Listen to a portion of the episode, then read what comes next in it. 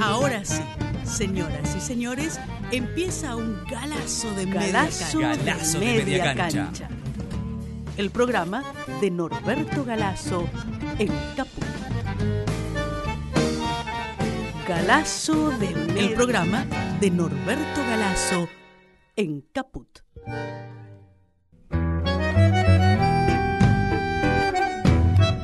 Buen día a todos, a todas y a todes. ¿Cómo están nuestros oyentes hoy? Estamos en una nueva edición de Galazo de Media Cancha.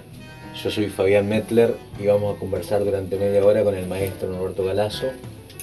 Si es la primera vez que te sumás a escucharnos, te comento que acá lo que hacemos es reivindicar a aquellos hombres, aquellas mujeres que tuvieron una actuación destacada en la historia argentina, pero como sus ideas o sus obras cuestionaron al sistema de ideas dominante, la cultura dominante, fueron marginados, fueron silenciados o fueron mutilados.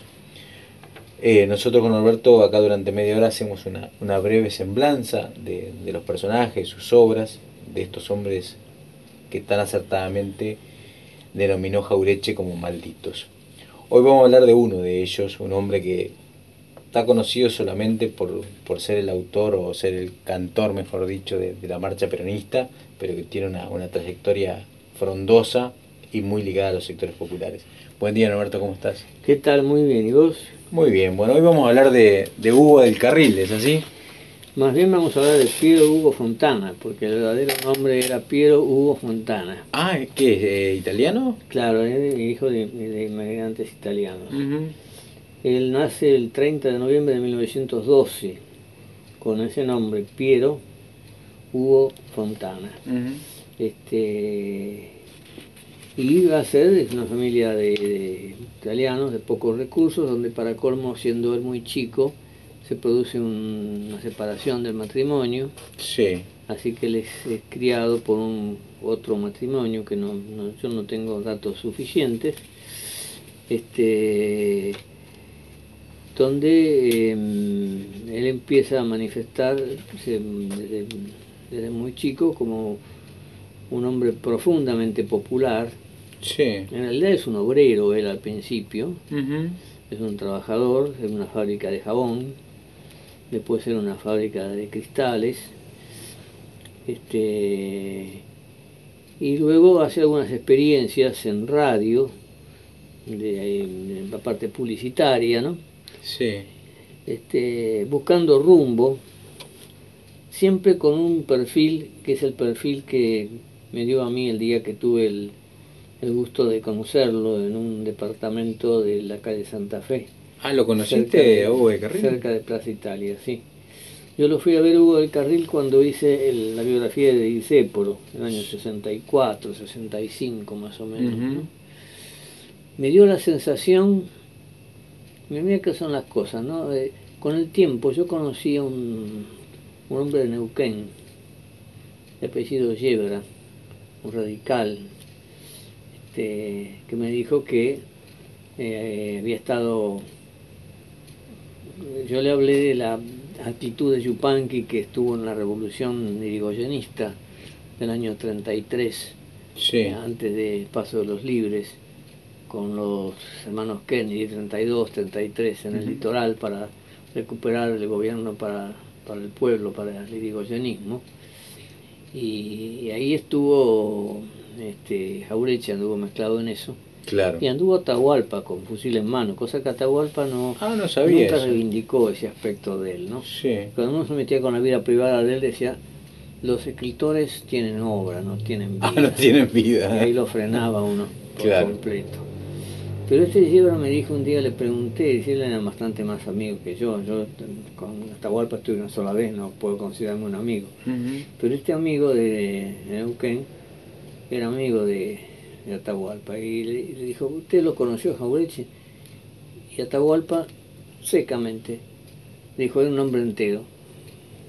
Ah, ese fue el comentario. Ese fue el comentario. Y yo el comentario que tengo de Hugo Carril es eso, era un hombre entero, daba la sensación de un tipo incapaz de hacer una cosa indigna, un tipo incapaz de, incapaz de defender sus derechos, bien plantado en la, en la tierra eh, consustanciado con su pueblo, que yo lo definiría como un hombre completo, digamos. Claro, ¿no? sí, sí, sí, sí.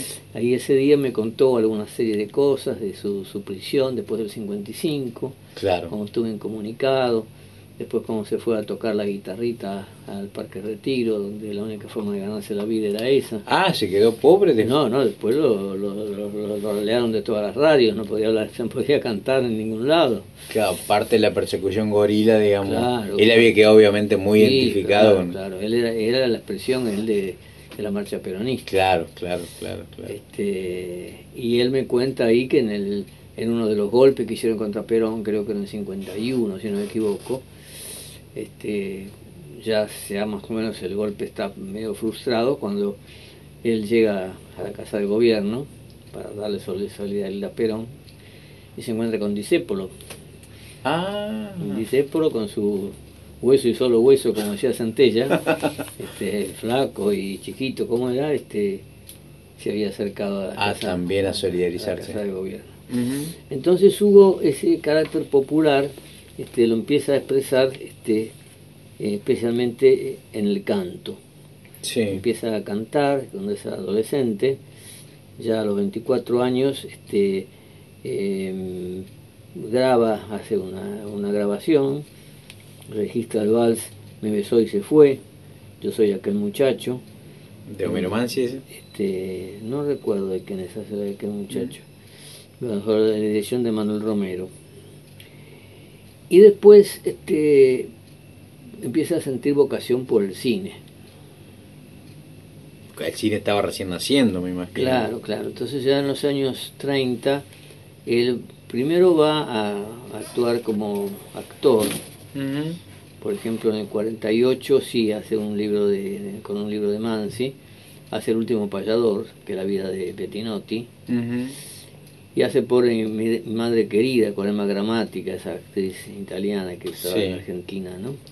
Y hace la cabalgata del circo, un poco antes de donde aparece Evita, Claro. que por eso después es una película que casi no se dio, porque Evita hace un plano secundario, pero Claro, era la Evita actriz, que, claro. que quedaba atrás frente a la Evita militante y política. Que fue Y ahí se conoció probablemente Hugo del Carril con Evita. Claro, pareciera que allí se conocieron en la cabalgata del circo. sí. Claro. Y después, este, ya en el año 48, 49, él se anima a ser director. Actúa y es director en la historia del 900. Pero este, lo que es decisivo para él es su adhesión al peronismo. Él que había sido trabajador del vidrio y trabajador del jabón, Ujú. este, estaba en una fábrica y ve los cambios profundos que venía de una familia de pocos recursos que vivían ahí en la calle de San Pedrito, todavía hasta hace, no hace mucho estaba en la casa donde vivió al principio hubo el carril San Pedrito, una o dos cuadras de Rivadavia. Claro. Que le hacen un museo, no sé si Había una hacer. placa, yo pasé vez pasada, Sí. había una placa cerca de Alberdi, sí. Sí, entre- sí, sí. Sí, sí, sí.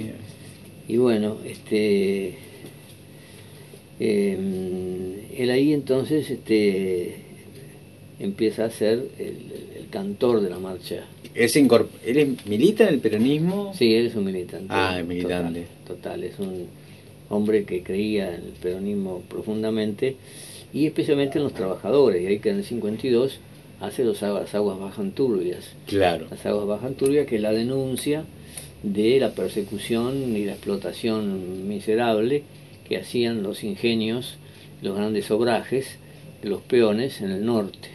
Mm, emisiones, por allá. Misiones, toda esa zona. Claro. Toda esa zona donde le pagaban en vales, Claro. le pagaban en dinero, este, le anticipaban vales y con esos vales al terminar el mes iban, tenían que ir a comprar a la proveeduría que era del patrón. Claro. Cobraban los precios prácticamente con los vales le daban poca, poca mercadería, ¿no? Claro. Vos ya lo contás en el libro de Scalabrini, me parece también, donde, Claro, claro, pues donde Carolina hay un- habla de ese, de ese hecho. de Sí, ese hecho, que hay un indio, como es un mataco que... Sí, hay un mataco que también este, este, se encuentra con que en la época de Perón empiezan a cambiar las cosas, en Claro el que- sentido de que ahora hay este, indio cobrando y patrón pagando, le Claro. dice el indio. Claro, de que Pero está Perón. Lo que claro. quiere denunciar Hugo es lo que lo pasaba en los años 30, es decir, Claro. de qué modo los obrajes del 30 hacían una explotación inicua de los los trabajadores. ¿no? Galazo de Media Cancha, el programa de Norberto Galazo y Fabián Medler. En Caput. Y bueno, y pasan esas cosas que pasan en el peronismo. En realidad, Las aguas bajan turbias es una película hecha sobre la, una novela de Alfredo Varela. Alfredo Varela era militante comunista. Claro. Y por tanto antiperonista. Entonces a Paul, que era el secretario de medios de Perón. El secretario de medios y, y, que era el que un poco hacía el control del movimiento de los actores y todas estas cosas que políticas. El, el censor ¿no? ideológico. Claro, este, que hacía listas negras, desgraciadamente. Se vincula a la CIDE y le pide que hagan una un seguimiento de... De Varela. De, no de Varela, sino de Hugo. Ah. Claro. Entonces ah. Este, Hugo se encuentra en una situación muy muy molesta. Este, que los y, mismos compañeros, digamos, lo estaban persiguiendo. Claro, claro, claro, claro. Este, él dice, yo había cometido el pecado de cantar la marcha peronista y además, otra cosa que no son muy conocidas, esas cosas no conocidas del peronismo. Eh, en determinado momento, este, él hace la milonga a Juan Perón y la milonga a Eva Perón, la canta, mejor dicho.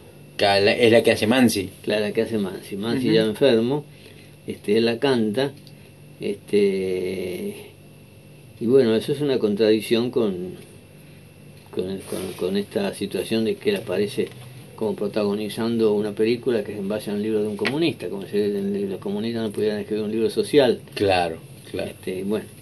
Pero que es una época también de, ya de, de, de, mucho control de, del peronismo. De las contradicciones que tenía, Paul fue una figura más bien este, negativa en ese aspecto. ¿no? Claro.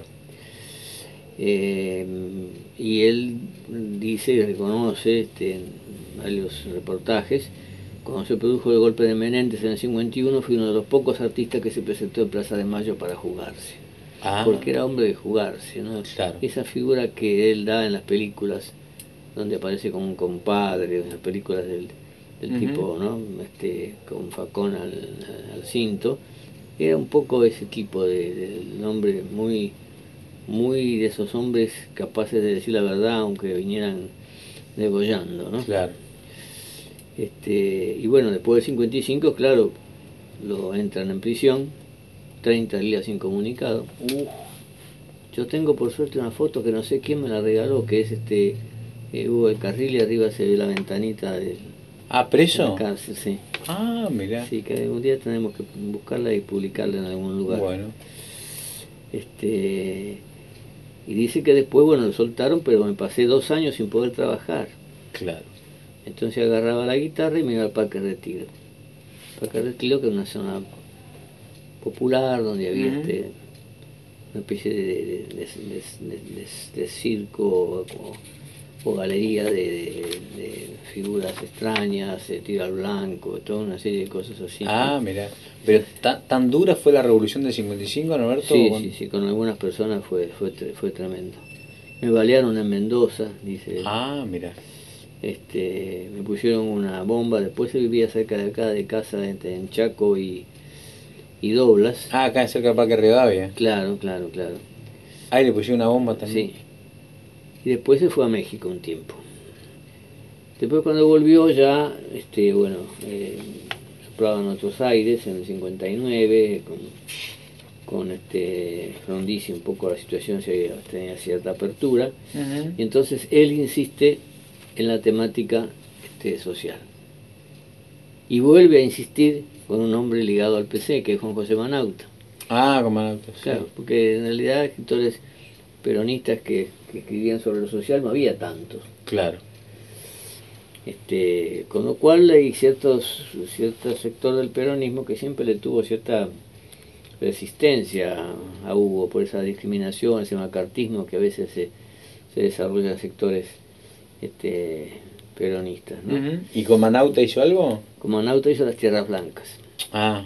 Las Tierras Blancas, que es muy buena película, que es una película muy fuerte sobre la defensa de las tierras de los productores de algodón del Chaco.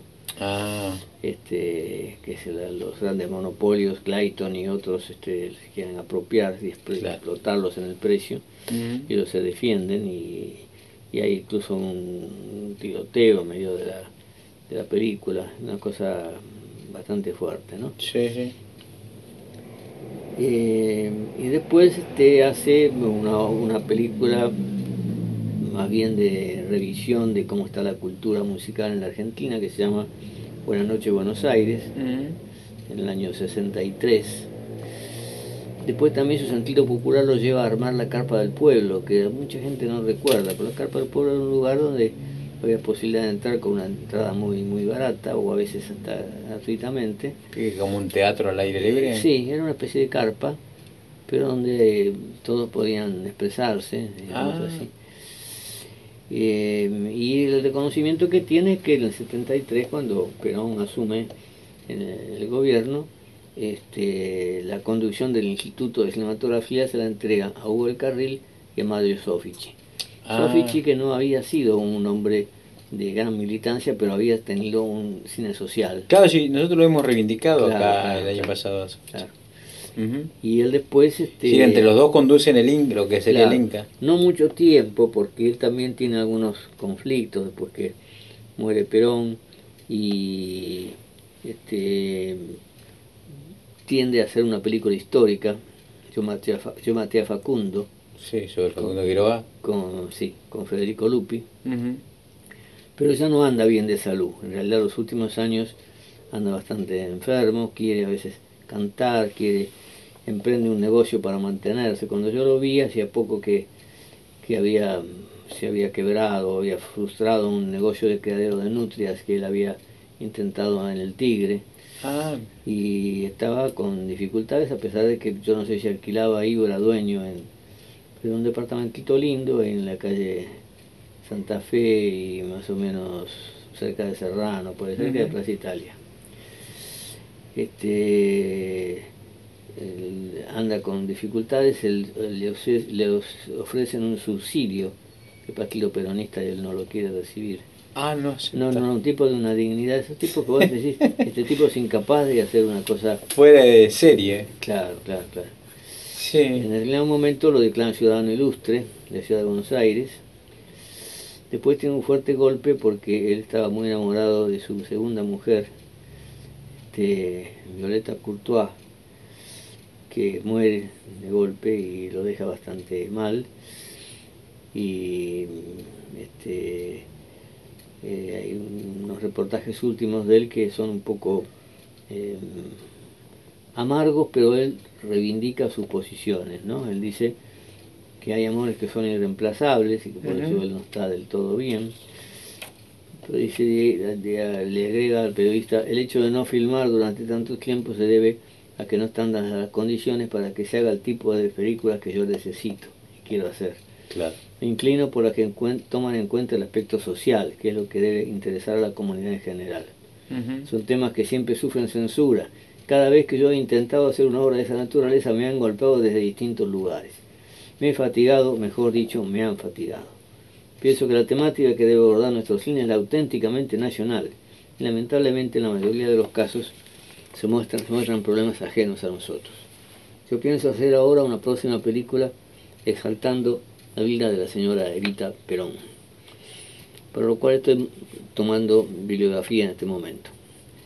Ella, eh, no pensamos hacer una Evita revolucionaria, pensamos hacer una Evita real, no, no mitificarla, pero hacer una Evita real porque ella tenía unos valores inmensos, ¿no?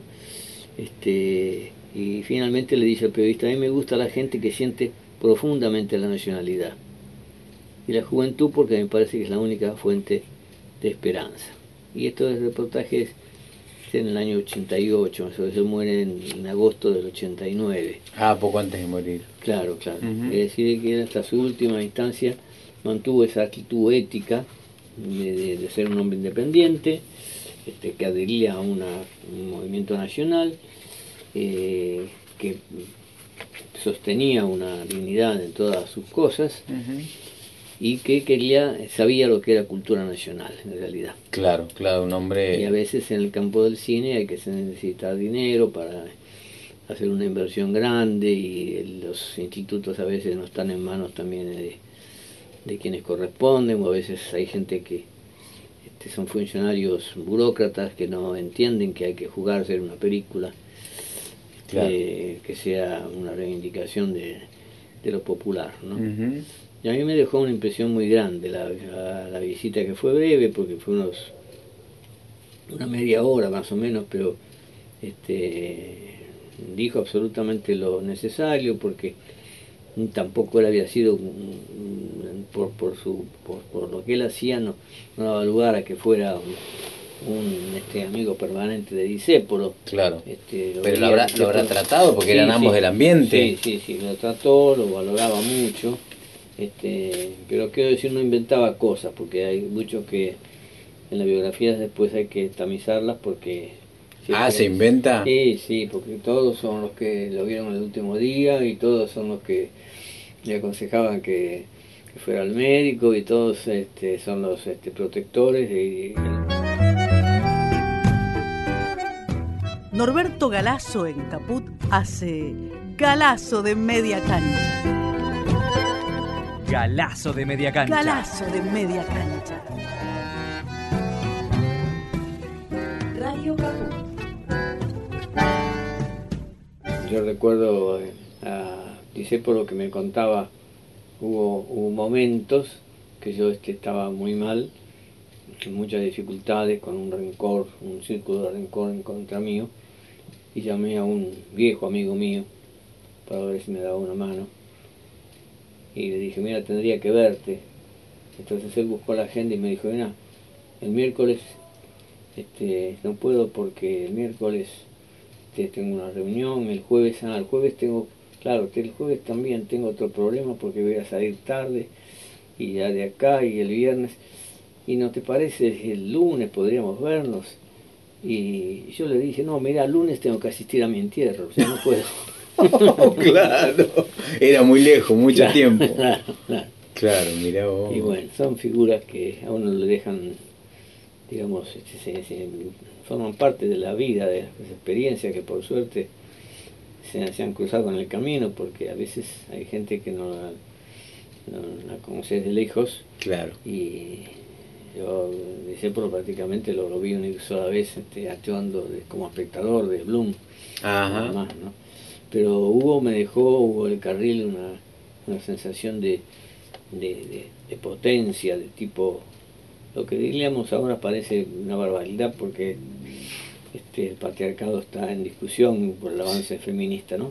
Pero un varón. Claro, un macho, un... Claro, que nosotros pensamos un, varón, un tipo que si hay que pelear, se pelea, que si hay que pasar hambre, pasa hambre, que si hay que adherir a una causa, aunque sea peligrosa, adhiere, mantiene una posición digna, que, que, no es falaz, es incapaz de una mentira, ¿no? Esa sensación de integridad. De, hombre entero, como te decía al principio, ¿no? Claro, claro. Esa es la sensación que me dio. Norberto, y lo que son las cosas, ¿no? De, de, la vida y de la historia, porque quedó indisolublemente ligado a la marcha peronista y digo, tuvo una vida mucho más rica. Sí, sí, por supuesto. Eh, claro, bueno, en el cine, todo lo que vos estabas contando.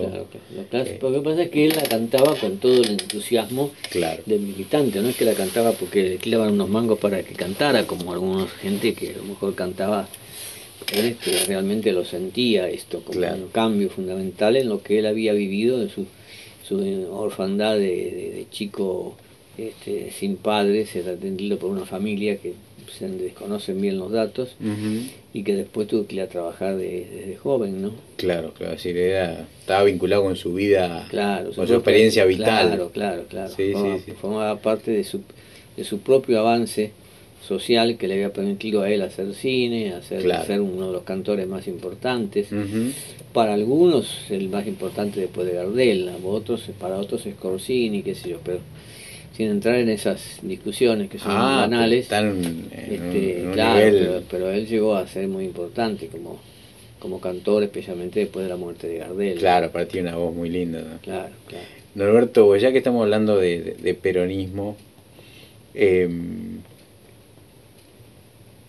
vos siempre te encargas de decir que no sos peronista, pero vos reivindicás al peronismo. Es decir, si vos dividís la sociedad argentina en peronistas y antiperonistas, soy peronista, no hay ninguna duda. Claro.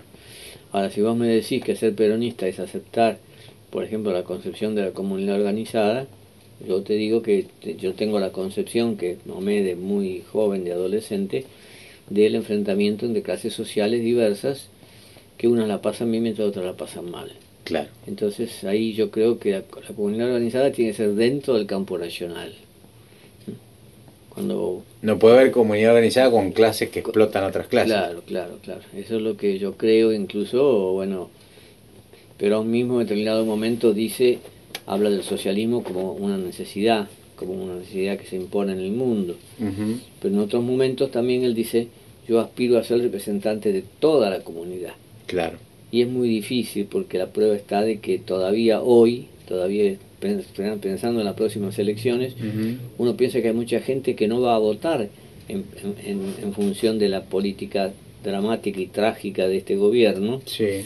este, o en los valores que haya tenido el kirchnerismo, va a votar por antiperonista. Claro. Va a votar en contra de, del ascenso de los trabajadores, de que los que ellos llaman negros hayan tenido un lugar en, los balnearios, hayan tenido un lugar en los restaurantes. Es decir, la, diferencia de las clases sociales, especialmente de, los porteños con respecto al, hombre, no de las capitales de provincia, pero sí al hombre de, la capital, de, los hombres que trabajan, el hombre de la zafra, el hombre este, que, hace la cosecha de la vid y el, hombre que está trabajando en el sur con el frío y todo eso este, son muy grandes las diferencias. Cuando las diferencias son muy grandes, eh, hay que hacer un consenso, por supuesto, por el consenso dentro del campo nacional, verdaderamente. Ahora, si yo tengo que hacer un consenso con, con Macri o con los asesores de Macri, ya eso yo los dejo afuera de la argentinidad.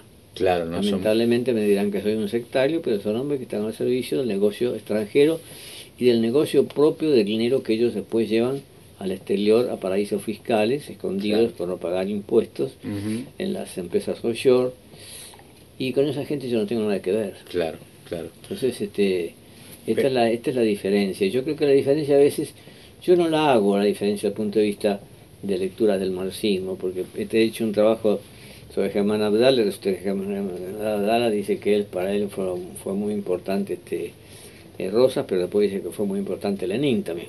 claro. claro. Este, pero la, hago sí porque eh, las diferencias de vida de, chicos que no pueden comer o están comiendo los tachos de basura con respecto a gente que viaja al exterior y hace viajes y, vive la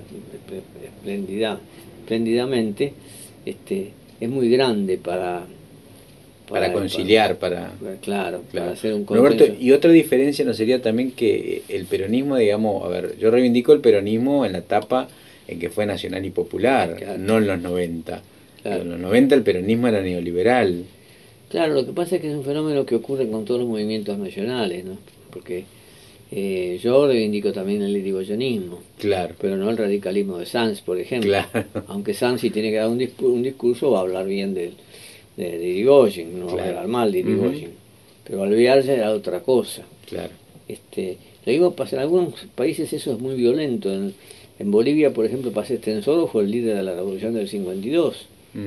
Terminaron con el ejército, disolvieron el ejército, entregaron las, las, nacionalizaron las minas, entregaron tierra a los campesinos, establecieron el sufragio universal y después a los pocos años Paz Estensoro a la derecha Ah, Llegó a ser la expresión de la derecha. ¿Cómo un mismo hombre puede...? me contaba un amigo, fraternal amigo boliviano, que ahora está enfermo, está en Bolivia, este, la evolución de Paz Extensor. Mira vos. Y estos son fenómenos que son a la inversa, es la evolución que se da en Cámpora. Que Cámpora era el moderado del peronismo de los años 50 y se convierte en el líder de la juventud, en el tío claro. por la juventud, porque el padre pues, no podía volver al exilio. Y, y, la primavera camporista pasa como los 49 días de una movilización social formidable, ¿no es cierto? Es decir, que a veces este, uno tiene que tener la suficiente utilidad para ver los cambios que se producen en la sociedad. Porque un hombre puede representar determinadas cosas en determinado momento, pero después, por determinadas circunstancias, puede desalentarse, puede quebrarse, Así como un hombre que, que no entendía nada de las cosas, como le pasaba a Rodolfo Walsh, que era un, un literato, hasta que le dicen ahí, hay fusilados en Argentina hay un fusilado que vive, y él va a ver al fusilado que vive y se convierte en el mejor cuentista argentino, prácticamente mejor que Borges, este y era un hombre que se juega la vida por, por la revolución, ¿no es cierto? Claro. Pero entonces que la historia no la hacen los hombres, las hacen las clases sociales. Sí, claro, las hace el, el fermento que va por abajo. Eso de que los hombres son como la cresta de las olas el movimiento profundo de las aguas, no sé quién lo dijo, pero es exacto. Es así. Es así. Los hombres, claro, si vos tenés que hablar y des un discurso, vos buscas el referente. Claro, tenés que dar un nombre. Hablas de Vita, hablas de, del checo, del americano, por ejemplo, hablas de Fidel. Pero no crees entonces en esa en ese planteo de, creo que era Carlyle, que, que son los hombres. Claro, yo creo que eso está superado completamente. Está superado. Yo creo que eso lo puede sostener algún profesor de, que ha quedado en la Facultad de Filosofía y Letras de, la vieja línea liberal, pero claro. yo creo que son las clases las que generan, porque a veces se ve como se producen vacíos, como se produjo en el 2003. Hay un vacío. Claro. Es el movimiento nacional el que se organiza y emerge una figura que hasta ese momento nadie pensaba que podría ser el Kirchner, que después le dice al Fondo Monetario, toma, te pago, pero llévate a tus inspectores y andate. Claro. Claro, un gobernador desconocido de una provincia. Claro, claro, claro, claro. Claro. Eso, eso es la capacidad que decía Jaureche. Hay que conocer a los hombres, pero hay que conocer lo que los pueblos están pensando y más bien no lo que los pueblos están pensando hoy, sino lo que están avisorando para mañana, decía Jaureche. Ah, mira. Y si algo sabía el viejo Jaureche es, ver el futuro, ¿no? Siempre un maestro Jaureche. Claro, sí, sí, sí, sí. Bueno, Alberto, creo que estamos llegando ya al final del programa. Bueno, hoy hemos hablado mucho de, Hugo del Carril, esta, esta figura que, bueno, sigue siendo maldito, ¿no? Por algo lo, lo, estamos tratando acá, porque no, hay ninguna calle, no hay ninguna estatua, hasta donde yo sepa, no, que yo sepa, no, no, conozco por lo menos. No sé, en la casa había una placa, como vos decías. Así, claro, sí, sí, pero... No sé en la casa si después se vendió, si lo tomó la municipalidad. Yo no voy nunca por el lado de San, Pedrito, por ahí, pero habría que ver. Bueno, la próxima ando seguido, así que la próxima vez me voy a acercar a ver si hay... Si sí, habría que hacerle un homenaje. Alguna cosa, sí. se lo merece, la verdad que... Así es. Bueno, Alberto, nos vemos entonces la semana que viene. Cómo no, va a ser un gusto. Bueno, chao, Alberto. Chao. Los malditos los rebeldes, los imprescindibles.